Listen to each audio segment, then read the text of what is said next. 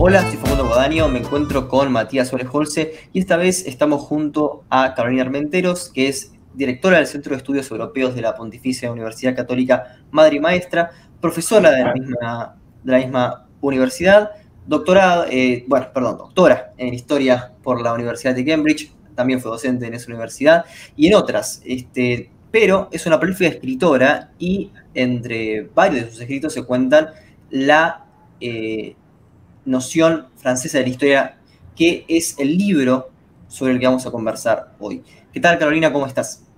Muy bien, gracias, Facundo. Bueno, este libro es muy, muy interesante y me interesa mucho o me, contagia la, pasión que tiene por los autores del, siglo XVIII, eh, contando, bueno, lo, que vendría a ser los ilustrados y los contrailustrados. Es realmente muy notable la erudición que, tiene con respecto a estos autores. Así que para empezar me gustaría, Carolina, que nos cuentes un poco cómo llegaste a esta eh, pasión, se nota, ¿no? Por, por estos autores que si te los conoces a fondo, se nota a la perfección eh, todo el, detalle del pensamiento de, bueno, autores de, de, Maestre, que bueno, es uno del protagonista del libro, eh, pero también se nota la, erudición por Voltaire, por Montaigne, por muchos autores de, de, por Montesquieu, por Rousseau, por, hay una erudición total sobre esos, estos autores y me gustaría saber cómo llegaste a, a interesarte tanto por, por ellos. Bueno, realmente el primero que descubrí fue Desde luego, por supuesto, siempre cuando uno es estudiante oye hablar de Voltaire y de los grandes pensadores de la Ilustración, pero yo descubrí a Mestre en la biblioteca por accidente, estaba preparando mi tesis sobre un tema completamente distinto. Mi supervisor de tesis me recomendó que leyera a Mestre y a los cinco minutos de abrir las consideraciones sobre Francia, que es su primer gran escrito político, eh, de la década revolucionaria, pues supe que tenía que escribir mi doctorado sobre él. Y de cierta manera se puede decir que él fue mi padre intelectual, ¿no? Porque claro, para comprenderlo a él tenía que comprender a todas las personas que lo habían inspirado a él, ya sea eh, por afinidad o por rechazo, ¿no? Y bueno, yo pienso que el interés tan grande que yo sentía por su obra también se difundió de cierta manera a la obra de los otros autores que abordo en el libro. ¿No? Porque para comprenderlo a él los tenía, tenía que comprender también a los demás. Y lo que realmente me llamó de Mestre, lo que me, entusiasmó fue la profundidad de su pensamiento y el estilo sublime en el que estaba escrito y sobre todo pues el anhelo de la verdad, el ahínco, la búsqueda de la verdad que, que uno ve en todos sus escritos. Claro, hay una cuestión muy interesante en el libro que se aborda de alguna forma una crítica a la visión de, cómo se, se, estructura esto que se llama la contrailustración, ¿no? Que de alguna forma eh, la, divulga Isaías Berlín, ¿no? La idea de que pensadores como de Maistre, Herder y otros catalogados como contrailustrados eh, se dice en el libro, ¿no? Son pura reacción a la modernidad de la ilustración que no guarda ninguna relación con los debates de su tiempo, sino es por antítesis o negación. Y a, continuación de esto se plantea como una idea o una tesis muy, muy contundente, que es que, incluso se puede considerar a, estos autores los verdaderos fundadores de la modernidad. Partiendo de esto, me gustaría saber cómo, cómo eh, reflexionás, cómo ves esto y cómo se puede decir llegaste a, esta, esta idea, a esta interpretación.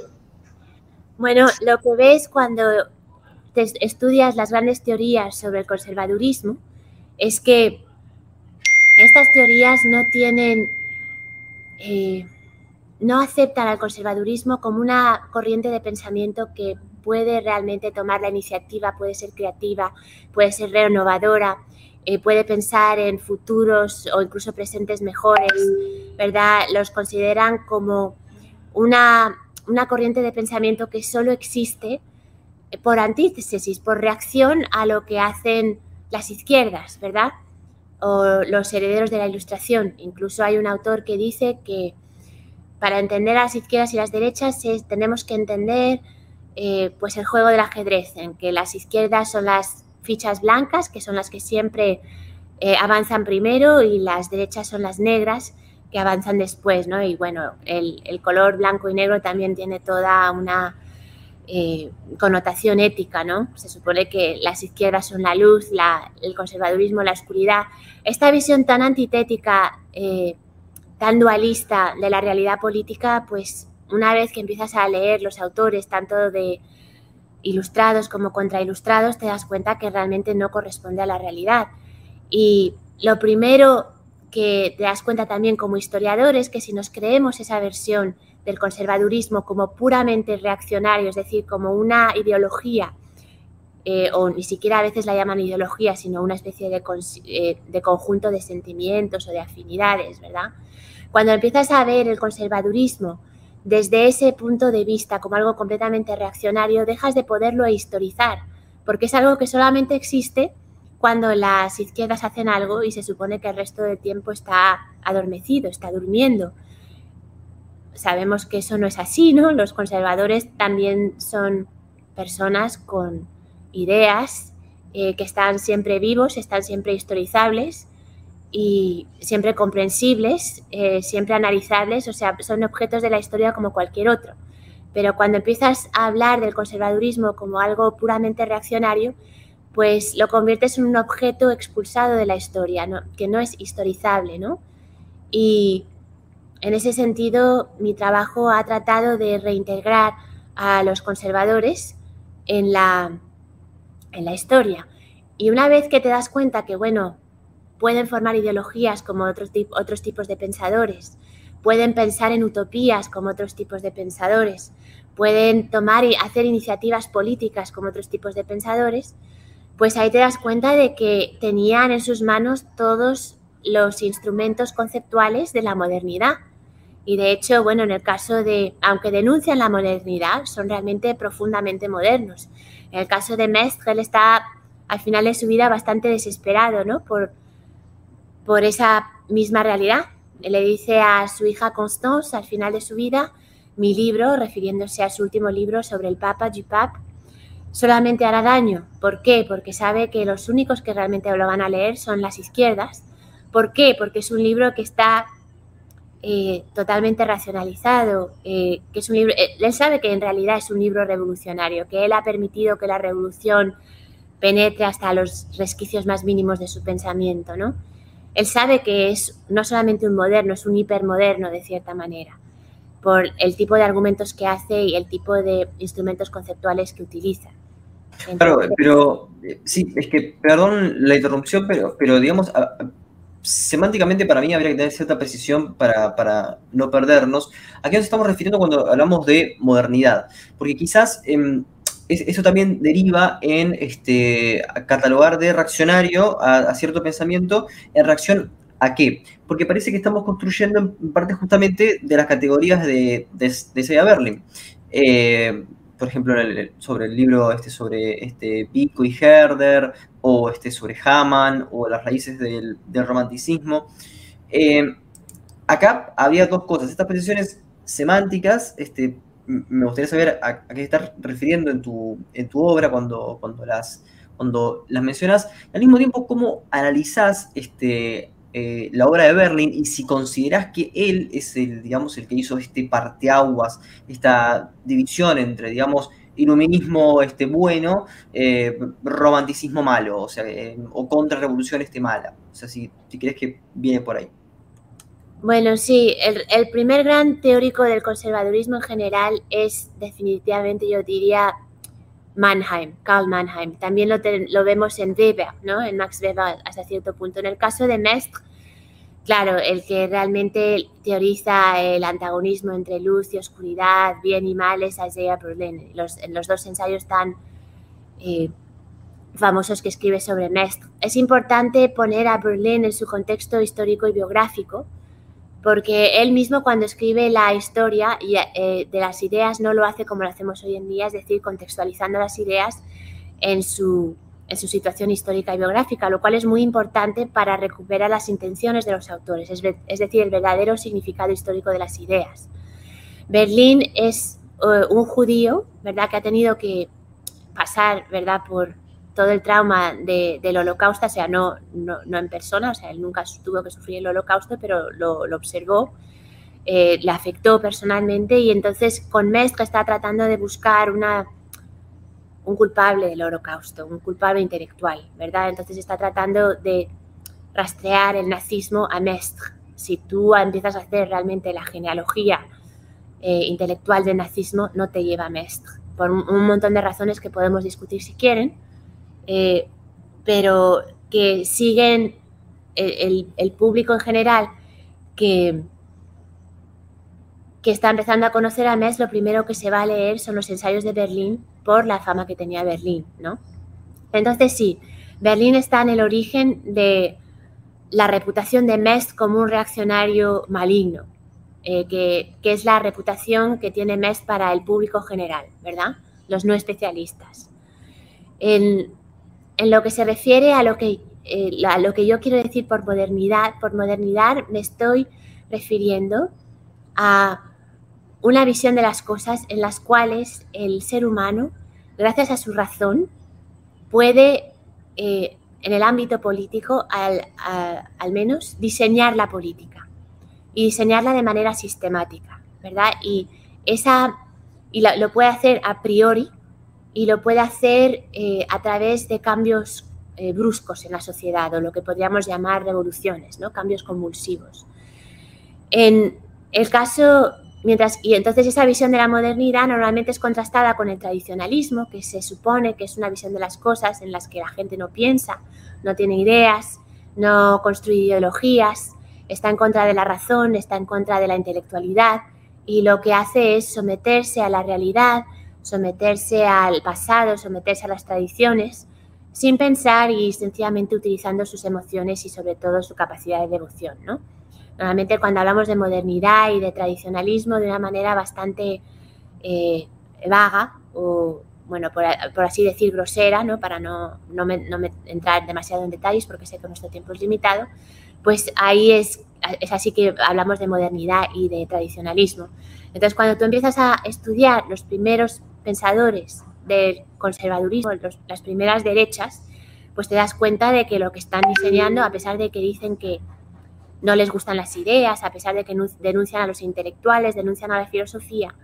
Lo que ellos están realmente haciendo es construir filosofías, están construyendo mundos políticos nuevos que de cierta manera pues han usurpado la, prerrogativa divina de diseñar la política, ¿no? Porque en el tradicionalismo puro y duro se supone que el único que tiene derecho a diseñar el mundo político es Dios y la política está integrada en la naturaleza entre los primeros conservadores no tenemos una visión de la política como integrada en la naturaleza.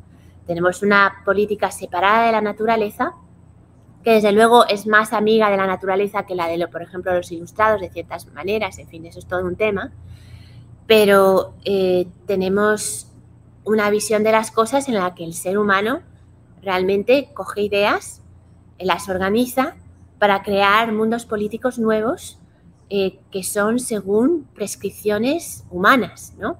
esas prescripciones humanas, desde luego, pueden inspirarse de la religión, pueden inspirarse de, eh, de una cierta noción de la ley natural, de la ley divina, pero no dejan de ser eh, ideologías plenamente construidas.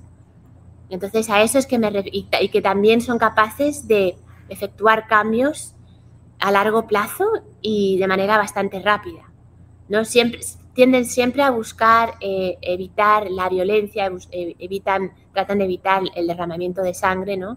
Eso es lo que define a las primeras derechas, el escándalo de la revolución como la aceptación del cambio político por, el derramamiento de, sangre masivo.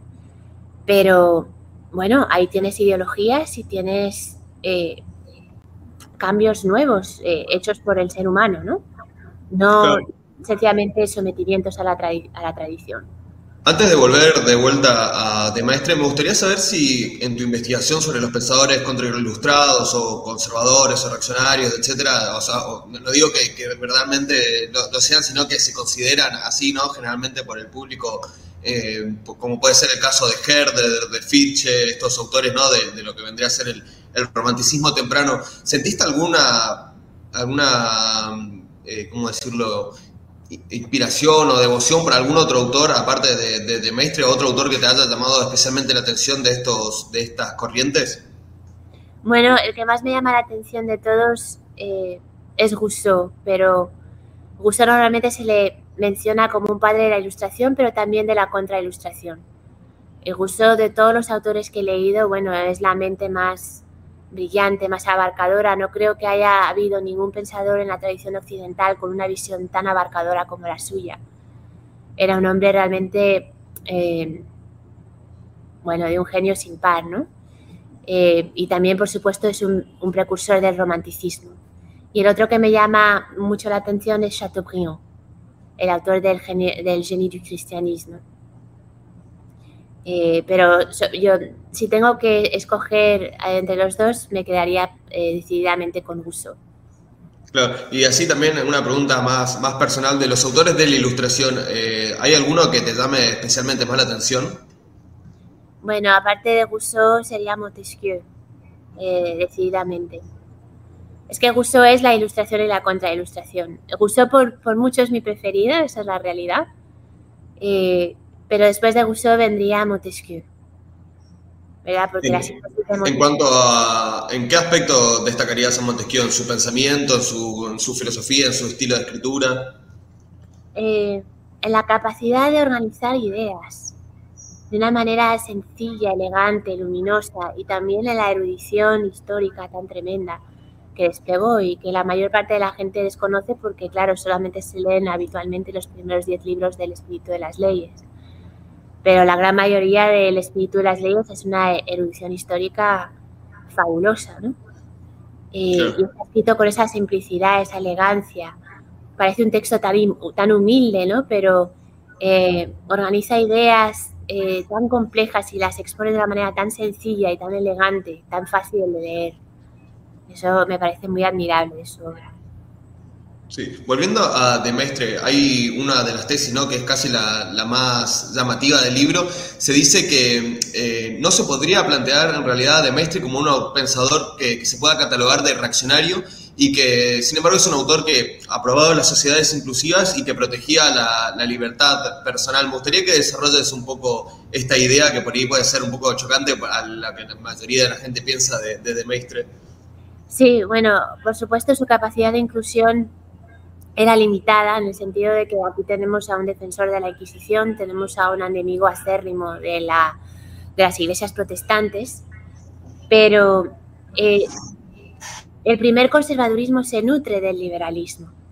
Eh, Mestre no deja de ser un pensador constitucional, es un lector de Montesquieu, es un magistrado, un jurista que se ha formado en la lectura de Montesquieu.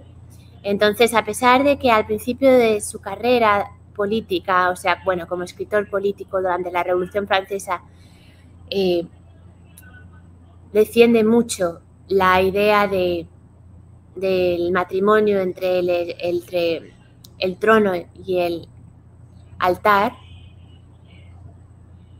sobre todo para finales de su carrera, él va a hacer mucho énfasis en la idea medieval, ¿verdad?, de que la soberanía temporal debe de estar limitada por la Iglesia. Eso tiene mucho que ver con su estancia en Rusia. En Rusia él se encuentra con una Iglesia ortodoxa sometida completamente a la voluntad del zar. Eso lo choca mucho, él, ve eso como una especie de esclavitud. Y él teoriza el cristianismo como una religión libre, en que, bueno, fue la religión que liberó a los esclavos, ¿verdad? Porque, bueno, bajo el feudalismo tenemos, por, supuesto, a siervos, pero no es un estado de sumisión tan fuerte como el de la esclavitud antigua. Y también él ve al cristianismo como ensalzando mucho a la mujer. La mujer cristiana es mucho más libre que la mujer oriental, en ese sentido, pues está desarrollando, por supuesto, temas de Montesquieu.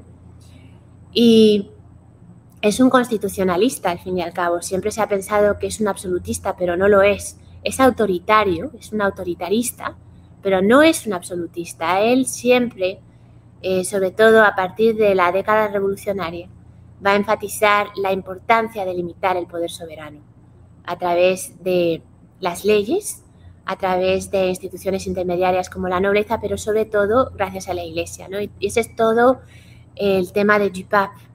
Dupap se ha interpretado tradicionalmente como un texto absolutista, pero cuando tú lo lees cuidadosamente te das cuenta de que en realidad es un texto que propone el liberalismo eclesiástico. ¿verdad?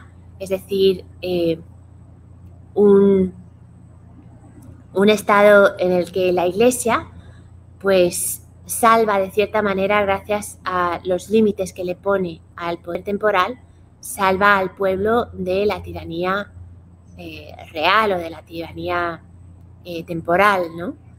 Y bueno, esa es una de las críticas que le hace al, protestantismo, que el protestantismo, como ha sometido a las iglesias al poder temporal, pues ha hecho posible el Estado absoluto, que en, realidad se va a desarrollar durante la primera modernidad en Europa, ¿no?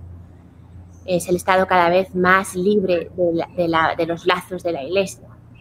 Entonces, sí, Mestre es un liberal, es un liberal que hoy en día no nos parecería liberal porque para nosotros eh, la participación política de la Iglesia en la, en la sociedad, pues eh, frecuentemente parece como una forma de opresión más, ¿no? Pero bueno, incluso eh, según el liberalismo de John Rawls, la, la, religión es una fuente legítima de razón pública. Y eso es, eso es una idea con la que Mestre está totalmente de acuerdo y es en base a ella que funda el, ultramontanismo político. O sea que Mestre, el conservadurismo de Mestre se, nutre mucho del liberalismo y bueno, no es el único conservador que, que demuestra grandes tendencias liberales. Ahí tenemos a Edmund Burke también, ¿no? los, los, primeros, eh, los primeros conservadores son todos liberales desde cierto punto de vista. Y en cuanto a la inclusividad de la sociedad que propone, pues él lo que quiere es que la gente se identifique con los grupos eh, políticos más grandes posibles. Es decir, no solamente con la familia, con el Estado, con la nación, sino también, si es posible, con, con otras naciones. Es un gran europeísta, Mestre, ¿no?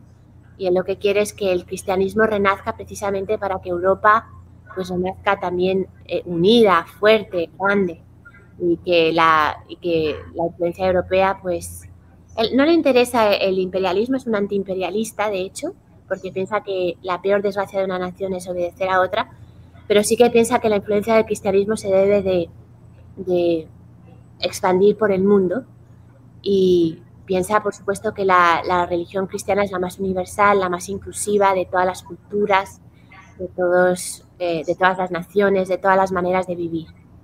Es en ese sentido que hablo de su inclusividad me gustaría leer un párrafo del libro justamente que, sintetiza varias de las ideas que mencionaste recién y que también permite reflexionar algunas otras. Dice, Maestra no fue un ideólogo inflexible que, como se ha descrito a menudo, sus perspectivas eran sensibles a las fluctuaciones del tiempo y cambiaban según las necesidades y circunstancias. De hecho, el pensamiento histórico de De Maistre muestra que su imagen, donde es conocido como un absolutista, un defensor del despotismo y un precursor del fascismo, debe ser enteramente revisada a partir de, este párrafo también me gustaría que profundicemos un poco más en, la idea esta de Meiste como precursor del fascismo y que nos digas eh, por qué no, considerás que, deba considerarse como un precursor del fascismo y qué autores sí se podrían considerar precursores del fascismo. Puede ser el nacionalismo de Fichte, por ejemplo, o las ideas de Herder. Es, es una cuestión fascinante la que me acabas de preguntar. Eh, porque precisamente, bueno, el experto sobre el tema es Cyprien Lamires, que es un antiguo eh, estudiante de doctorado de Berlín. Eh, Cyprien hizo su doctorado con Isaiah Berlin. Y entonces él escribió para una de las colecciones sobre Mestre que yo coedité un ensayo sobre Berlín, Mestre y el fascismo, el que poco a poco pues va demoliendo, ¿verdad?, todos los argumentos de Berlín sobre por qué Mestre es el precursor del fascismo. Para darte una respuesta breve, realmente la razón es que el eh, si vemos el, fascismo y el nazismo en particular, el, nazismo es una, es una especie de paganismo hiperrevolucionario, ¿no? que lo que quiere es pues, cambiar la sociedad de una manera muy radical, eh, eh, muy rápida, y quiere hacerlo a sin apoyarse en la tradición judeocristiana. Y también es un movimiento de masas al que la libertad individual pues no importa mucho. Y no es exactamente un movimiento que eh, se inspire del providencialismo, ¿no? Entonces, en Mestre, al revés, tenemos a un pensador que primero está profundamente comprometido con la tradición judeocristiana.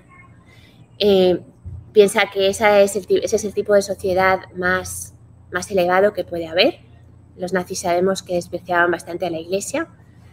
Y también es una persona que insiste mucho pues en la libertad individual. Para él la integridad del individuo es muy importante porque solamente el individuo debe de preservar esa, esa integridad para poder emprender el camino espiritual que le va a permitir pues regresar a Dios, ¿no?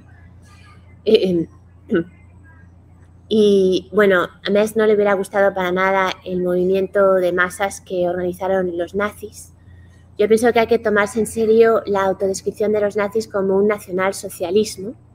A Mestre era es una es realmente una cuestión compleja porque por un lado eh, denuncia la soberanía popular, pero al final de su vida la acaba aceptando ¿no? como algo que es inevitable, sobre todo por la unificación de Italia ese es uno de mis trabajos más recientes que está en días de publicación ahora, que es Mes como padre del Risorgimento, porque él es una de las, de las figuras que ayuda a preparar la unificación de Italia por la vía de la diplomacia y al hacerlo acaba eh, aceptando no solamente los eh, regímenes constitucionales escritos, porque a él no le importan las constituciones siempre que no estén escritas, pero incluso al final de su vida dice, bueno, a Italia vamos a tener que darle una constitución escrita sino que también acaba, pues, por esa misma razón, aceptando la idea de la soberanía del pueblo, ¿no? Pero aún así, no le hubiera gustado un movimiento de masas como el nazismo, no le hubiera gustado, por supuesto, un movimiento neopagano y no le hubiera gustado un movimiento hiperrevolucionario, a pesar de que Mestre eh, es, un realista que sabe que a veces los cambios hay que, darse, hay que hacerlos rápidamente, está, está en contra de, los cambios eh, hiperrevolucionarios, demasiado bruscos. También es un antiimperialista, hubiera estado totalmente en contra de la idea de que la nación alemana eh, debiera de dominar a otras naciones. ¿no? Desde, desde su juventud, su antiimperialismo sí que es consistente a través de su vida, a lo largo de su vida. Siempre es alguien que dice que el peor, la peor desgracia de una nación es obedecer a, una otra, a, una, a otra. Y lo dice porque, bueno, él es saboyano y su nación está sometida a los torineses, ¿no? A, los turineses, perdón, a la gente de Turín, porque en ese momento Saboya es parte del reino de Piamonte-Cerdeña. Entonces, la capital está en Turín, hablan otra lengua, está del otro lado de los Alpes y es otra, una cultura completamente distinta. Entonces, desde jovencito se sintió oprimido por los turineses y siempre fue antiimperialista. Ese es otro aspecto del nazismo que no le hubiera gustado. Y bueno, todos esos aspectos y más, Cyprian los explora en el artículo que escribió para la colección que Richard Lebrun y yo coeditamos, que se llama Joseph de Maistre and His European Readers, Joseph de Maistre y sus lectores europeos. Pero, y en cuanto a la pregunta de quiénes son los verdaderos precursores del fascismo, eh, bueno, aquí la respuesta que mejor conozco, yo no soy desde luego experta para nada del fascismo, del nazismo, pero la mejor respuesta que conozco es la que acaba de formular eh, precisamente también Blamires en un libro que ahora está eh, en vías de publicación también, que pienso que va a ser una bomba cuando eh, aparezca y les doy aquí el adelanto de que ese libro lo que hace es rastrear la ideología nazi a nada más y nada menos que la ilustración, en el sentido de que, bueno, nadie realmente se ha ocupado en, leer los escritos nazis, la propaganda nazi, ver quiénes eran las personas que, estas, que esta gente estaba leyendo, de quién se estaba inspirando. Y los que aparecen en, realidad muchas veces son escritores y pensadores del siglo XVIII, miembros de la Ilustración. Quizás también, por supuesto, del primer nacionalismo alemán. Eh, Fichte estoy segura de que está ahí. En realidad no me he leído el libro de Blamires por completo, pero ese es más o menos el argumento que él está haciendo. sí, sí, no, que desde eso es muy interesante y bueno, este, plantea para reflexionar muchas cosas o casi como para barajar y dar de nuevo. Pero hay una cuestión en, tu libro que se menciona que es la, relación entre Demest y las leyes. Eh, aparece Demet como una especie de legislador eh, ignorante, ¿no? Como una en, el sentido correcto, digamos, en el sentido de que em, eh, si, si, tomamos, por ejemplo, cuando, cuando Hayek habla sobre los verdaderos individualistas, lo toma a este, Demet, porque claro, para él no hay que planificar la sociedad, sino que las, como que las, leyes correctas se van descubriendo. Em, entonces, ¿cómo podrías plantear esta relación? ¿Cómo podrías desarrollarla entre este, Demest y las leyes? Para Mest es muy importante que las leyes sean obedecidas, ¿verdad? Una de las grandes críticas que le hace a la Revolución Francesa es que la Asamblea Revolucionaria ha promulgado 30.000 leyes. Eh, bueno, no me acuerdo si son exactamente 30.000, pero realmente son decenas de miles de leyes a lo largo de pocos años, ¿no? Y esas leyes nadie las sigue.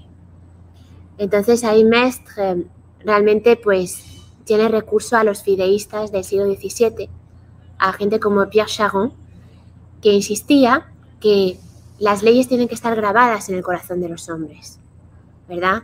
Y en realidad están grabadas ahí todo el tiempo, porque Dios las ha puesto ahí. Esa es la, concepción tradicional de la ley natural. Todos sabemos lo que está bien y todo lo que está mal. las leyes eh, positivas, las leyes empíricas que podemos hacer en nuestras, en nuestras sociedades, ¿verdad? De cierta manera son derivados de esas leyes que llevamos dentro. Entonces, durante la mayor parte de su carrera, lo que Mestre va a decir es que las leyes que realmente se siguen, las leyes eh, que realmente se viven, o sea, no se trata solamente de obedecer una ley, sino de vivirla. La ley tiene que salir de ti, la tienes que vivir. Eh, o sea, es una, una, verdadera ley, es una costumbre que, que, tú tienes, es algo que haces de manera natural, porque emana de ti, ¿verdad? Em, esas leyes normalmente son leyes no escritas para Mestre. Él ah, escribe todo un libro llamado El essai sur le principe générateur des constitutions politiques, el ensayo sobre el principio generador de las constituciones políticas, el, el cual él hace el argumento que las, constituciones más efectivas, las más duraderas, las que proporcionan más armonía y felicidad para los seres humanos son las que no están escritas. Y en cuanto una constitución se escribe o en cuanto una ley se escribe, eso quiere decir que de cierta manera ha muerto, ¿verdad? Porque hay que escribirla. El hecho de que, hay que haya que escribirla quiere decir que alguien ha dejado de obedecerla. Es correcto, es, pero, pero es correcto emparentarlo en ese sentido con el derecho internacional cuando se lo considera este como consuetudinario o, digamos es una especie de em, anacronismo terrible que no tiene sentido? Em, bueno, yo pienso que incluso a finales de su vida Mer se da cuenta de que las constituciones hay que escribirlas, porque ya la revolución ha ganado, ¿no? Eh, por eso se adhiere tanto al proyecto de la unificación de Italia. Bueno, aparte de que su trabajo como ministro plenipotenciario del rey de Cerdeña en San Petersburgo, él tiene que eh, propiciar la unificación de Italia y se da cuenta de que esa unificación solamente puede pasar por una constitución escrita. ¿no? Incluso llega a decirle al rey, el rey no quiere saber nada de eso en ese momento, le dice, mire, Majestad, usted va a tener que dar una carta, usted va a tener que dar una constitución. En ese momento el rey no, no le escucha y tendrán que pasar 44 años, no, porque él escribe eso en 1811 y bueno, el Estatuto Albertino se, promulga en 1848, ¿no? En ese sentido, pues Mestre ya eh, treinta y pico de años antes de eh, la constitución, la primera constitución escrita italiana, pues ya está diciendo que va a haber que dar esa constitución, ¿no? Pero en el momento en el que él está escribiendo, pues todavía tiene la esperanza de que la sociedad postrevolucionaria se pueda reintegrar a base de recuperar, recordar esas costumbres vividas ¿no? del antiguo régimen en el que nada estaba escrito. Y bueno, todo depende de, de lo que se considere algo totalmente retrógrado, porque hasta el día de hoy, por ejemplo, Inglaterra, o mejor dicho, el Reino Unido es un país que no tiene una constitución escrita, ¿no? que se rige en ese sentido todavía por costumbres. Eh, pero bueno, tiene un montón de otras leyes que por supuesto están escritas por todas partes. No, no, igual este, no dije retrógrado, dije este, anacrónico. O sea, dije no, que, que, que si hacer esa analogía podía llegar a considerarse anacrónica, lo cual creo que no. Y que, bueno, justamente, este, Matt, eh, porque había algo que quería decir respecto a eso.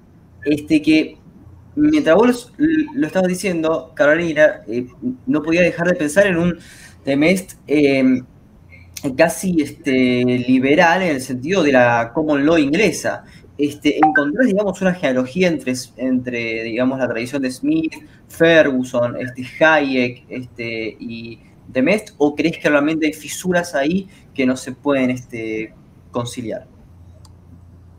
o sea, me estás preguntando si Mest se inspira realmente del pensamiento británico. No, no, no, no, no, no, si, si crees que hay justamente una, una, una, relación, si es correcto relacionarlo a Mest con Ferguson, Smith, Hayek, todos los que van a abogar, digamos, por esta common law. Ok. Yo lo que pienso es que el, la conexión de Mestre es Montesquieu, como siempre, ¿verdad? Porque esta idea de las constituciones no escritas, en realidad no es de Mestre, sale de Montesquieu. ¿verdad? ¿Cuál es el título del espíritu de las leyes? O sea, de perdón, ¿de dónde viene el título, el espíritu de las leyes? Viene de, creo que es la segunda carta a los romanos. porque la letra mata, pero el espíritu vivifica. ¿Verdad? eso es una carta de San Pablo que a su vez está recuperando pues, un pensamiento de Aristóteles, según el cual bueno, no solamente de Aristóteles, yo pienso que eso era realmente un pensamiento muy, muy difundido en la antigüedad, que la palabra hablada eh, estaba viva y la palabra escrita estaba muerta. Entonces, en su libro sobre las leyes, a Montesquieu lo que le interesa es el espíritu de las leyes, ¿verdad? Aquello que está detrás de las leyes, que no está escrito, pero que las anima, que las hace vivir. Y, y no es ninguna coincidencia de que Montesquieu sea un admirador tan grande de la Constitución inglesa. ¿Verdad? Él realmente lo que está tratando de hacer es traer, eh, por supuesto, él es un relativista, o sea, no piensa que pueda escoger la, la Constitución inglesa y, y, ponerla en Francia, ¿no? Eso lo dice muchas veces, que cada pueblo debe tener su constitución o debe tener sus leyes. Pero lo que le inspira, lo que le fascina del gobierno inglés es que ha conseguido tener tanta libertad comparado con Francia y otros países del continente, a base de no escribir sus leyes, a base de adherirse al espíritu de las leyes. Y por eso llama así su libro, El espíritu de las leyes. Es una referencia a San Pablo. Y yo pienso que es por ahí que vamos a tener la conexión con Mestre. ¿verdad? Porque Montesquieu es una referencia constante para Mestre. Sí, eh, esto que decías del gusto por, lo oral también está en el libro, pero con algo, en un aspecto más general, ¿no? De Mestre era una persona que le gustaba mucho charlar, eh, le gustaba mucho el aprendizaje por el, por el medio oral, ¿no? Era un gran conversador. Sí, exactamente. Él pensaba que la palabra escrita y por tanto la conversación era una forma de comunicación muy superior a la palabra escrita. O sea, la, oralidad era un medio de comunicación mucho más humano, mucho más cercano a lo divino que la palabra escrita, muerta, ¿no? Eh, que nosotros hoy en día quizás la, consideramos como la cima de la civilización. Si sabes escribir bien, eres una persona verdaderamente civilizada. Eh, para Mestre es al revés. Entonces, en San Petersburgo, eso nos lo dice Alexander Sturza, que en su época, en los salones de San Petersburgo, él brillaba por las conversaciones. O sea, dirigía, él lo que hacía era, se sentaba en los salones y todo el mundo se sentaba alrededor de él para escucharlo. Él dirigía la conversación. Y, se le y, y la gente venía a, sencillamente a oírlo y aprender de él. Y dominaba la conversación y, bueno, lo recuerdan, lo recordaron durante décadas en San Petersburgo como lo, más interesante que había sucedido y lo más placentero en los, en los salones, porque aparte de que era muy erudito, era un gran pensador, también hacía muchas bromas, ¿no? Y eso también lo ves en, su, en, su, en sus escritos. Él escribe como habla. Y eso, eso yo pienso que fue una de las primeras cosas que me cautivó cuando yo empecé a cuando yo lo leí por primera vez. Me parecía que es que este hombre te estaba hablando, que estaba ahí, que habían pasado 200 años, pero ahí estaban todas sus emociones, todas sus ocurrencias, eh, sus ironías, eh, ese hombre parecía que estaba vivo, que estaba ahí mismo, en esa página. Y eso es muy, o sea, consiguió plasmar eh, quién era cuando escribía. Y también es por eso que es un gran maestro de la, lengua francesa y, un, y que tiene un estilo tan único, ¿no? Porque es que realmente comunica totalmente con la página eh, cuando escribe. Entonces tienes la impresión de que está ahí esa, esa persona eh, hablándote.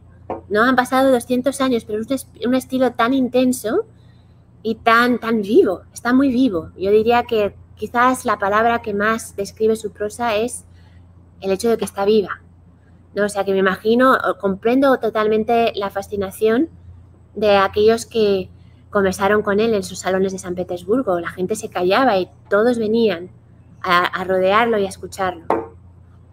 Sí, y bueno, este, también otra cosa que me pareció este, fascinante del libro es, digamos, una descripción que haces de la epistemología este, de Met que, es bastante curiosa porque definís como que es una em, epistemología historicista y progresiva.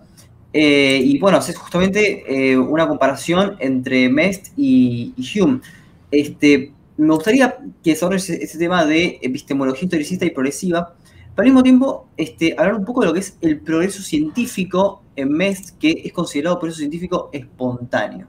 O sea, desarrollar estos dos tópicos que es considerado el progreso científico en No, en, en MEST, que, bueno, que lo, lo consideras como, como, un conocimiento científico espontáneo. Ah, espontáneo, sí, esa es la palabra que no había entendido. Sí, exactamente. Entonces, eh, el libro que Mestre escribe en contra de Bacon, de Francis Bacon, pues es una serie de reflexiones sobre el empiricismo, es decir, sobre cómo adquirimos conocimiento. Y bueno, se ensaña con, Francis Bacon porque Francis Bacon junto a John Locke es una de las divinidades tutelarias de la enciclopedia, ¿no? es decir, de la filosofía que él trata de derrocar. Y lo que, le, lo que no le gusta de Bacon es el hecho de que Bacon, bueno, ha desarrollado lo que hoy eh, pensamos que es el gran logro de Bacon, el método científico. Es decir, ha, ha desarrollado una especie de intermediario entre la humanidad y la naturaleza. Y para Mestre lo que es el mayor instrumento de conocimiento que hay en este mundo es el sistema humano, el cuerpo humano, la mente humana. No hay instrumento de conocimiento mayor en esta tierra que nuestro, que nuestro, nuestro cuerpo y nuestra mente. Porque, bueno, Dios lo ha creado y porque lo ha creado Dios para que esté adaptado a este planeta. Entonces, este esto es el, instrumento máximo de conocimiento. Entonces, a él lo que le fastidia es que venga Bacon y desarrolle este empiricismo indirecto que sugiere que hay un método intermediario eh, que hay que interponer entre el ser humano y la naturaleza para conocer la naturaleza. En ese sentido, bueno, ahí vemos una de las maneras en las cuales los conservadores pues, son más naturistas, por así decir, ¿no? Quieren, tienen más interés en, colocar al hombre en la naturaleza y en, el, y un cosmos divinamente concebido. Entonces, bueno, una vez que hemos establecido que el, ser humano es el principal instrumento de conocimiento, pues lo que Mestre eh, propone es que cuando la mente humana se enfoca en algo, si sigue enfocándose sin sin parar, o sea, de manera continua, que esa es la tendencia del ser humano, cuando quiere saber algo se va a enfocar, se va a enfocar hasta que logra saberlo, pues el conocimiento se va a, expandir, ¿no? De manera natural. Y por otro lado, pues el conocimiento también él lo modela como una interacción entre el ser humano y la creación, o entre el ser humano y la naturaleza. Entonces, él dice, adquirimos el conocimiento, obviamente, en ciertas circunstancias en las que la vida nos pone, ¿no? Entonces, si prestamos atención eh, a las situaciones en las que estamos, pues vamos a adquirir conocimiento y lo vamos a ir acumulando de manera, pues como, como dices, espontánea. Entonces, el conocimiento por su naturaleza progresa. Entonces, eso es otra de las maneras en las que se revela en contra de Bacon, se revela en contra de este método crítico, de que hay que eh, poner pruebas para desvalorizar o descartar el conocimiento falso. Lo que Mest dice es, si tú pones a la mente humana en comunión o en relación continua con la naturaleza, pues de manera espontánea o de manera natural el conocimiento falso se va a ir decayendo con el tiempo, se va, se va a ir. Entonces la, naturaleza eh, pues siempre nos va a permitir avanzar en el conocimiento, ¿no? Porque tenemos aquí en este cuerpo, en esta mente, el mejor instrumento de conocimiento que haya en toda la creación, por lo menos la creación conocida para nosotros, que es el cuerpo humano, el ser humano en sí. Esa es una idea aristotélica, porque realmente ahí lo que Mesco está tratando de hacer es defender a Aristóteles frente a Bacon, y como sabemos, pues el propósito de Bacon siempre había sido derrocar el método aristotélico científico y construir algo completamente nuevo, moderno. Claro, es interesante porque en estos esquematismos que estábamos criticando, ¿no? Cuando hablamos de Berlín, ¿no? De tener eh, como bloques y clasificar, bueno, toda la contrailustración es esto, toda la ilustración es esto. Una de las ideas que, se plantea justamente es la ilustración es racionalista y la contrailustración es irracionalista. Y vos justamente en el libro decís que, en realidad de Maestre era un racionalista. Sin embargo, en esto que acabaste de decir se, puede ver o, se podría pensar, eh, clasificarlo más bien como una especie de intuicionismo. ¿Cómo, cómo eh, clasificarías a De Maestre en este sentido? ¿Es, un intuicionista, un racionalista y, por qué? Sí, eso es lo, en el libro lo que digo es que es un intuicionista, en el sentido de que eh, la razón tiene sus límites, ¿verdad? Y a veces vamos a saber las cosas no de manera lógica y racional, sino sencillamente las vamos a saber por intuición. Entonces, para Mestre, la intuición no es que esté en contra de la lógica, la intuición es una manera más rápida de saber lo que la lógica nos puede enseñar de una manera mucho más lenta, ¿no? Entonces, también es racionalista porque él también cree en la lógica. La lógica obviamente es parte de los instrumentos de conocimiento que la providencia nos ha otorgado. También es un instrumento que vamos a usar para para conocer, para acumular conocimiento, pero al mismo tiempo no lo es todo. De hecho, hay una inteligencia mayor a la lógica, mayor a la razón, que es nuestra intuición. En ese sentido, pues podemos decir que yo me pregunto, de hecho, hasta qué punto su pasado como masón le, lo influenció en este sentido, porque en el pensamiento hindú también tenemos la idea de que el intelecto o la parte lógica o razonable de nuestra mente es solamente la parte más superficial y la más pequeña. En el hinduismo la mente humana tiene nueve niveles, ¿verdad? Y bueno, creo que el, intelecto es solamente uno de esos niveles, el más superficial. Hay una inteligencia que está dispersada por nuestro cuerpo, que es mucho más, más grande, ¿no? Y que nos permite saber las cosas de manera intuitiva, ¿no? Eh, no está ahí realmente exponiendo el hinduismo, pero sí que está pues exponiendo la, existencia proponiendo la existencia de una inteligencia divina propia de la humanidad que es mayor a la razón, pero que incluye la razón y la lógica. En ese sentido es tanto intuicionista como eh, racionalista y a veces podemos decir incluso que su idea de la razón también a veces se colapsa incluso en su idea de la intuición. Hay, eh, bueno, mencionaste los, lo que vendrían a ser los enemigos de The que son eh, Bacon y Locke, pero me gustaría que comentes un poco uno de sus ídolos, que es Descartes, justamente porque estamos hablando de, que hay cierto racionalismo y en cierta medida el racionalismo que encuentro en tendencia de, Descartes, ¿no? que podría ser considerado como uno de los, de los grandes racionalistas. Eh, ¿cómo, ¿cómo, ves la influencia de, Descartes en su, en su epistemología, en su gnoseología? Bueno, yo vería a Descartes sobre todo en la idea que él tiene de la separación entre los hombres, los seres humanos y los animales. en, las, en los diálogos de San Petersburgo hay un pasaje famoso en el que él dice, si yo llevo a mi perro a una ejecución, el perro puede sentir miedo, por ejemplo, cuando se levanta la hacha para, para ejecutar o puede esconderse para que no le salpique la sangre, pero mi perro nunca jamás va a tener la idea de la ejecución que puede tener un ser humano. Hay un salto mental ahí que es muy grande. Eh, y yo ese salto lo veo como un salto bastante cartesiano, pero también se puede decir que está, eh, que está presente en la cosmología de Santo Tomás de Aquino, ¿no? No se sabe bien si es, esa visión viene de Santo Tomás o de, Descartes. Em, estoy pensando, bueno, yo, yo, diría que sí, que Mestre es una persona que se forma en el metodológico de Descartes y bueno, utiliza la lógica todo el tiempo cuando realiza sus argumentos. Y quizás es en esa, de esa manera que, que la influencia de Descartes se muestra más en su, en su obra, pero yo diría que es una, una influencia quizás cultural, ¿no? Una manera de razonar generalizada.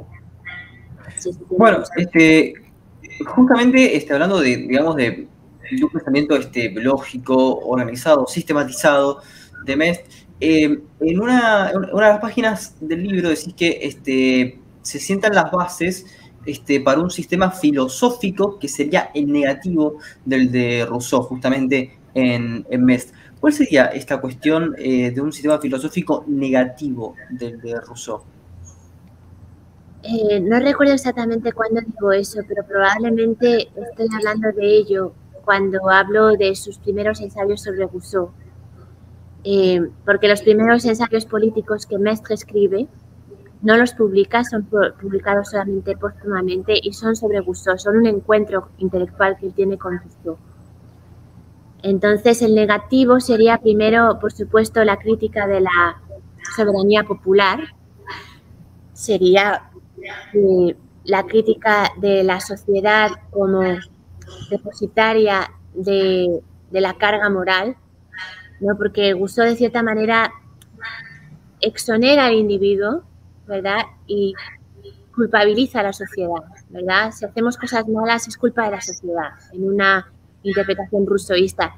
Pero también hay otros aspectos de la, de la obra de Gusteau en la que también se ve que hay una deontología muy clara, ¿no? Esa, esa es una de las maneras en las que Gusteau siempre, cada vez que crees que lo has cogido, se te escapa y es, es, un, es, una filosofía construida a base de paradojas, o sea, que tiene todo y su contrario, ¿no? Es por eso que tiene una visión tan abarcadora y tan difícil de, de demoler.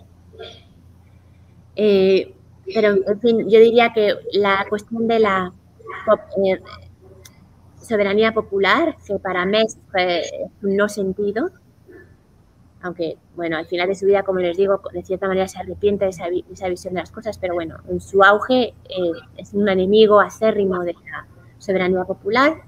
Por otro lado, eh, la idea de que la sociedad es culpable, ¿no? Para Mest, como cristiano, nosotros somos absolutamente responsables de todo lo que hacemos y no hacemos. Y por otro lado, eh, no es un negativo tanto, pero es una idea que que Mest yo diría que recoge de Gusseau. Tanto Gusseau como Mest son precursores de la sociología. Entonces, a pesar de que Mest se, se rehúsa a hacer de la sociedad el culpable del mal, como Gusseau, sí que empieza a ver a la sociedad como un cuerpo moral, ¿no? Pero la diferencia es que ahí donde Gusseau teoriza la, sociedad de una manera absoluta, Mest va al contrario priorizar la sociedad de una manera particular, que va a interesar en los grupos sociales, ¿verdad? En las iglesias, en las familias, en los gremios, en las instituciones estatales, en las clases sociales. Eh, él piensa que la sociedad se debe de estudiar de una manera particularista y no universalista. O sea que es de esas, de esas tres o cuatro maneras que yo pienso que Mest se distingue. Y, y asegura una filosofía político-social que es la contraria de Rousseau, es el contrario de Rousseau, pero al mismo tiempo está, es dependiente de Rousseau, ¿no? Sobre todo en lo que es la visión de la sociedad o de los fenómenos sociales como eh, como moralmente relevantes, de cierta manera, ¿no? O sea, Gusó realmente, bueno, al igual que otros pensadores del siglo XVIII, él no es el único, pero es el que inicia esta idea de la sociedad como un fenómeno independiente con responsabilidad moral, ¿verdad? Entonces, el Mestre también va a recuperar esa idea de una, un ente moral con la diferencia de que no lo va a usar para exculpar al individuo, ¿verdad? Para Mestre hasta el final el individuo es completamente responsable de lo que hace y de lo que no hace. En ese sentido, Mestre eh, permanece un cristiano hasta el final. Claro, recién mencionaste el concepto precursor de la sociología y es muy interesante en el libro cuando mencionas que uno de los mayores herederos del pensamiento de Maistre son los saint-simonianos y que, bueno, también tuvo una influencia en Comte, que fue discípulo de Saint-Simon, y que también se puede encontrar eh, cuestiones del pensamiento de, de, Maistre en la sociología de Durkheim. Es decir, parece que hay una línea ahí en la sociología importante que, marca de Maistre. Sí, esa, esa línea la sugiero en el libro y la exploré Em, también en un artículo sobre los orígenes de la sociología francesa que se llama eh, Revolutionary Violence and the End of History, la violencia revolucionaria del final de la historia, en el que hago una genealogía que comienza con Rousseau, pasa por Mestre, luego se va a Saint-Simon, luego va a Comte y luego va a Durkheim, ¿verdad? Y en esa es, un intento de ver la relación entre la primera sociología francesa y la idea de la violencia. Eh, es, una, son ideas complicadas. Para Rousseau, para entrar en sociedad tenemos que violentarnos, nos tenemos que romper, tenemos que romper nuestra eh, voluntad particular para poder depositar los restos de esa voluntad en la voluntad general, que va a ser la base del gobierno de la sociedad, del contrato social. Eh, la socialización es un proceso violento para, para Rousseau. Y es, es, una especie de, misticismo político lo que él eh, propone, una especie de aniquilación del individuo que bueno, es una de las razones por las cuales se le ha considerado un padre del totalitarismo. En el caso de Mestre tenemos eh, la idea de que sí, vivir en sociedad presupone violencia, pero Mestre abre la esperanza de que esa violencia que es necesaria se pueda canalizar a través del sacrificio del ritual. ¿Verdad? Entonces tenemos en el Eclaircismo sur les sacrifices, la clarificación sobre los sacrificios, que de hecho Mariano acaba de traducir al español. Tenemos el primer tratado de la sociología de la violencia. Entonces ahí Mestre lo que, lo que dice es, bueno, él tiene toda una antropología del ser humano como dividido en tres, en alma, cuerpo y espíritu. Y entonces el resultado del pecado original es que esos tres cuerpos, esas tres entidades del hombre no están alineadas de esa falta de alineamiento nace la violencia y hay dos maneras de canalizar esa violencia. Una es el ritual y el sacrificio, otra es la guerra. Entonces, el gran, el gran logro de Jesucristo es que hizo que ese sacrificio no, no, no, presupusiera ¿verdad? el derramamiento de sangre. Entonces, porque más lo que dice es la conversación de la conservación de la violencia. No lo dice de una manera explícita, pero está claro en las consideraciones sobre la sobreestancia que él piensa que la violencia es conservada, porque dice, si, uno, si miramos el número de personas que han muerto por las guerras europeas desde el, desde el Imperio Romano hasta el presente, hasta la actualidad, como un por ciento de la población total, veremos que la violencia se conserva. O sea, este porcentaje sigue, siendo igual. Entonces necesitamos alguna manera de canalizar esa violencia para minimizarla, ¿verdad? Siempre se dice que es un sanguinario, que está obsesionado con la violencia.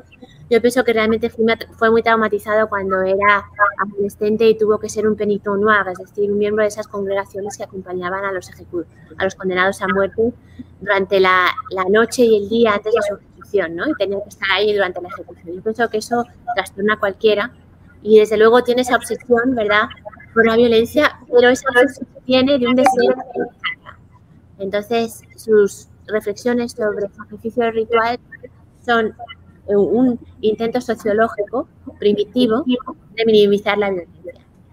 Después vamos por vía de los sansimonianos, ¿verdad? Vamos a una visión de las cosas totalmente distinta. Que es, bueno, los sansimonianos lo que dicen es, mm, acabemos, eh, el, único ritual que necesitamos es expresarnos de manera totalmente libre, eh, todo el tiempo, hacer lo que queramos, o sea, sin tener realmente ya eh, sin estar atados por nada, eh, por ninguna costumbre ¿no? tradicional. Eso para, para Mestre es una visión, ¿verdad?, antirrevolucionaria, eh, que, no, que, no, que, está, que está destinada pues, a generar violencia. Pero en el caso de Comte, tenemos nuevamente, pues, ¿verdad?, esta idea de que a través del sacrificio personal, a través de, eh, de canalizar la violencia en nosotros mismos, pues podemos llegar a integrar la sociedad. Y luego, bueno, en el caso de Joachim eh, está muy clara, ¿verdad?, la idea de la conservación de la violencia, eh, sobre todo en el libro sobre el suicidio. Eh, son ideas, yo pienso, totalmente mestrianas, ¿verdad? Y para Joachim, el, o sea, es una tradición comenzando por Mest, bueno, realmente comenzando con Rousseau, según la cual para que la sociedad esté bien integrada, y la violencia social sea minimizada, el ser humano, el, individuo tiene que sacrificarse, tiene que sacrificar sus, lo que quiere hacer realmente, ¿no? Eh, tiene que, sacrificar sus apetitos, por así decirlo. Y esa idea pues la vemos eh, en Rousseau, la vemos en Mestre, la vemos en Comte y la vemos en Durkheim y los sansimonianos pues son de cierta, y San Simón son de cierta manera pues eh, la tradición opuesta sobre ese tema. Y si bien este, epistemológicamente eh, hay varias oposiciones, este, encuentro algunas similitudes, por ejemplo, en Gabriel Tart, por ejemplo, en su análisis de lo que sería la psicología de las masas. Eh, ¿Crees que hay alguna relación entre Mest este, y Gabriel Tart? La verdad es que no soy una experta de Gabriel Tart, pero bueno, nunca he sabido de ninguna influencia de Mestre sobre Tard. Esa es la realidad, pero eso no quiere decir que no la haya. Yo desde luego nunca, nunca he escuchado hablar de una influencia así. Y bueno, no me quiero aventurar con Tard porque no conozco bien su trabajo. Sí, recién mencionaste un aspecto interesante del pensamiento de, de que es que fue masón, y justamente estábamos hablando ¿no? de estos esquemas que son un poco simplistas, está como la idea de que, de que la Revolución Francesa y los ilustrados eran masones y los contrailustrados eran antimasones, por ejemplo, eh, hay un caso muy reconocido de un Barruel, por ejemplo, ¿no? que era como un anti, anti-masón. Pero, sin embargo, eh, de Maitz, que puede ser considerado ¿no? como, un, como un contrailustrado, un, anti-revolucionario, era también masón. Me interesa la influencia de, la masonería en el pensamiento de, de y cómo la masonería, eh, al parecer, podía albergar gente que, tenía opiniones diversas sobre la, revolución y la, ilustración. Sí, por supuesto. Eh, la influencia más grande que tiene la masonería sobre el pensamiento de Metz la podemos ver en los diálogos de San Petersburgo y también en la clarificación sobre los sacrificios, porque son libros así eh, bastante místicos, místicos en el sentido de que tratan de teorizar una dimensión más allá de lo físico. Y en realidad, bueno, había que ver bien la historia de la masonería, no, estoy, también ahí vemos los límites ¿verdad? de mi conocimiento, pero por lo que tengo entendido es solamente a partir de la Revolución Francesa que, que ahí está, bueno, el caso del propio Mes, cuando la revolución viene, eso es algo que no se sabe, él está de acuerdo, él le da la bienvenida, dice, wow, por fin vamos a tener reformas. sus primeras cartas son positivas. O sea, él es un hijo de la ilustración, ¿verdad? Pero cuando empieza a ver que en Chambéry los burgueses y los aristócratas se hacen enemigos, cuando empieza a ver que a las mujeres embarazadas se les dan palizas por ir a misa, cuando empieza a ver la, violencia revolucionaria es que se, que se vuelve en contra de la revolución. O sea, estos primeros contrarrevolucionarios, contrarrevolucionarios eran hijos de la ilustración, podemos decir lo mismo en el caso de Burke. Ah, se habla mucho de Mes como un romántico. Bueno, no es que no sea un precursor de romanticismo, pero yo diría que es mucho más un hombre del siglo XVIII. Entonces, el hecho de que adoptara esa postura después de la Revolución Francesa, pues eh, tiene que ver con, con su propia reacción personal a la revolución. Y luego también, pues es durante la revolución ¿no? que se polarizan las cosas, por supuesto es durante la revolución que nacen las izquierdas, nacen las derechas, y también pues se politiza la, la masonería como nunca lo había hecho antes. Entonces el, el propio rey de Cerdeña pues rechaza a Mestre porque se le difama como un masón, una persona que es subversiva, que es enemigo del Estado, que es enemigo de la monarquía, cuando es todo lo contrario, ¿no? Eh, y, tiene, y por esa razón él se ve obligado a abandonar la masonería durante, eh, durante la revolución, a su gran pesar, porque a él le encantaba ser masón, era una persona muy sociable y yo no sé qué es lo que vivía en esas logias masónicas, pero está claro que le encantaba. Y años después, en San Petersburgo, décadas después, él expresará a uno de sus corresponsales allá de que, bueno, una de sus mayores tristezas es no, no haber podido eh, estar en la masonería y que no sabe, en un momento dado lo invitan a una logia en San Petersburgo y dice, ay, no sabe cuánto disfruté de estar en su logia ayer, etcétera, ¿no? Dándole las gracias por la visita. Y bueno, en San Petersburgo se empieza otra vez a acercar a la masonería, porque realmente, aparte del aspecto social, le interesaban mucho los temas del iluminismo, ¿no?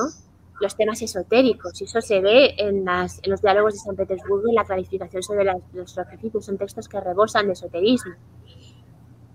Entonces, bueno, la masonería, claro, se, se radicaliza políticamente junto a muchísimas otras cosas durante la revolución, pero eso no quita que los, tanto los primeros liberales como los primeros conservadores, muchos de ellos se formaron en logias masónicas. En la época prerevolucionaria, en el caso de los contrarrevolucionarios como Mes, eh, muchos de ellos se ven abandonados, se, ven obligados a abandonar la masonería durante la revolución, para no ser tachados de revolucionarios.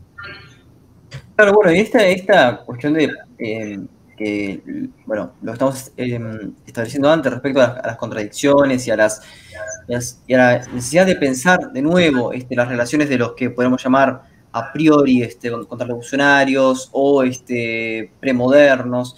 Eh, Herder, digamos, es una de las personas que ha sido este, por, por varios pensadores este, atacado por su supuesto irracionalismo, pero ha sido clave en la antropología cultural, básicamente por Franz Boas. Eh, Considerando las similitudes de Herder con Mest, eh, ¿crees que hay alguna este, influencia de Mest en la, antropología cultural? En la antropología cultural. A menos que no sea a través de la calificación sobre los sacrificios, eh, no, yo realmente el texto antropológico que conozco, que está muy claramente marcado por Mestre, es La violence et le sacré de René Girard, ¿no? pero ya estamos hablando de finales del siglo XX. Que yo sepa, los primeros románticos alemanes y bueno, la, toda la generación de Herder eh, no leen a Mestre. Hay una convergencia muy importante entre Friedrich Schlegel y Mestre, pero claro, Friedrich Schlegel no es un antropólogo, en realidad lo que le interesa bueno, se puede decir que es un antropólogo cultural en el interés por la India, pero es una convergencia. Yo no diría que ahí hay ninguna influencia. Es al revés, Schlegel el que influencia, el que ejerce influencia sobre Mestre. Y bueno, si Mestre ejerce influencia sobre Schlegel y su visión de los hindúes, no, pero ahí no. Hay una convergencia, ¿verdad? Pero no diría que hay una influencia por parte de Mestre. No, esa es la respuesta. Claro, claro, bueno, eh, ahí quizás es un poco más complicado poder rastrear una influencia de Ya me, ya me parecía, porque me costaba encontrar una genealogía clara en ese, en, ese punto. Pero bueno, Carolina, este, la verdad que te agradecemos mucho el tiempo, creo que, creo que ha sido una charla este, fascinante, que tocamos temas que, como dije antes, invitan a repensar muchísimas categorías que consideramos este, obvias y a veces en la, en la academia se divide casi como, como en equipos, entre lo bueno y lo malo, y este, se quitan estos matices y bueno, este, caemos en realmente en eh, casi como en estamentos este, o, bueno, o, en castas este, sin ningún sentido. Así que Carolina, te agradecemos mucho el tiempo, pero como acá de invitado, te, tengo que este, pedir que recomiendes un libro para que leamos nosotros y para que lean las personas este, que nos están viendo cuando se estrene esto, que esperemos que no sea uno de mes, por lo menos para, para variar. Un libro que, les recomienda de leer que, no sea de mes. Eh, sí, o bueno, si, si es uno de mes, es este, lo mismo. Eh, bueno, pues porque no se lee Julia de Rousseau. Ahí está. Que ya nadie se lo lee. Es una novela fantástica. Claro, bueno, y además vos tenés toda una tesis respecto a cómo la, el, nacimiento de la república, digamos, y la feminidad también en, es, demasiado, es demasiado obvio ese título. ¿Quieren algo más especializado? No, no, no, está bien, está bien, pero, pero si quieres recomendar otro libro también, ¿sí? Bueno, estábamos hablando de la violencia de los sagrados de José Girard. Ese, ese libro también está buenísimo. Uno que me, estoy, me estoy leyendo ahora una novela muy buena de que se llama All the King's Men, de uno de los em, de los eh, novelistas sureños del siglo XX, que ganó el premio Pulitzer. Es una novela sobre el sur norteamericano del siglo XX, que es buenísima, una novela política. La recomiendo altamente porque estoy muy impresionada, la estoy leyendo en estos momentos. Eh, ¿Recordás el, nombre del autor? Fíjate que es que la, tengo ahí, no me acuerdo del nombre del autor. Mi mente está en blanco, pero espérate, tengo que mirarlo ahora mismo porque eh, es de Robert Penn mm. Bueno, Carolina, te, agradecemos muchísimo y la verdad que es un placer, sobre todo, escucharte pronunciar todos esos apellidos en sus idiomas. Es muy, muy rescatable. Nunca, bueno, tuvimos, creo, una invitada que, pronuncie tan bien en tantos idiomas. ¿Hablas eh, inglés, me imagino, no? ¿Francés y, alemán? O, sí, bueno, hablo seis lenguas europeas, pero... Uf, increíble. Tengo que usarlo más en mi trabajo. Buenísimo. Bueno, Carolina, muchas gracias. Esto fue otra emisión de Diálogos y bueno, nos encontramos en otro episodio. Ok, pues muchísimas gracias por tu invitación. Ha sido una conversación muy placentera hablar con ustedes. Muchísimas gracias y igualmente. Saludos y que andes bien.